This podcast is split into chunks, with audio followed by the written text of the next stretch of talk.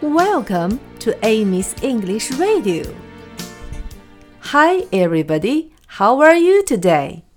小朋友们，黑色的绵羊说，它身上的羊毛能装满三袋子。Three bags full，装满三袋子。One for my master，一袋儿给我的主人。One for my dame。 一袋儿给我的夫人，还有一袋儿给谁了呢？And one for the little boy，一袋儿给小男孩。The little boy 是小男孩的意思。The little boy，the little boy，哪个小男孩呢 ？Who lives in the lane？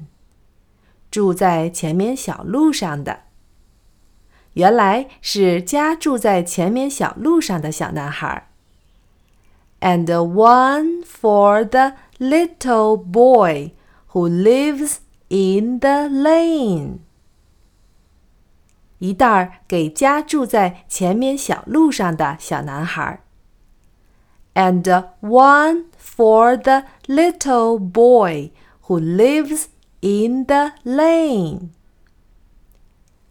And one for the little boy who lives in the lane.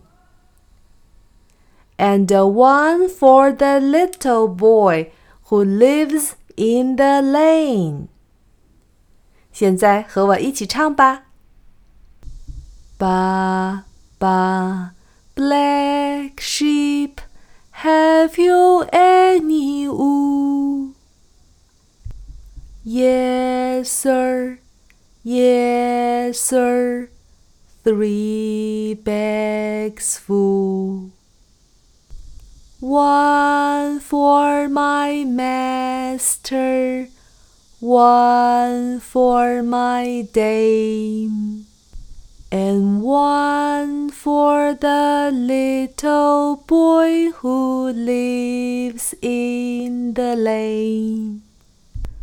Ba ba, black sheep, have you any wool? Yes, sir, yes, sir, three bags full.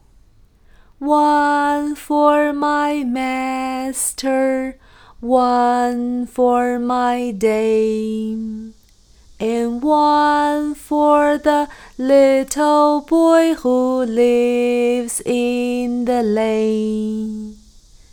Ba ba, black sheep, have you any wool?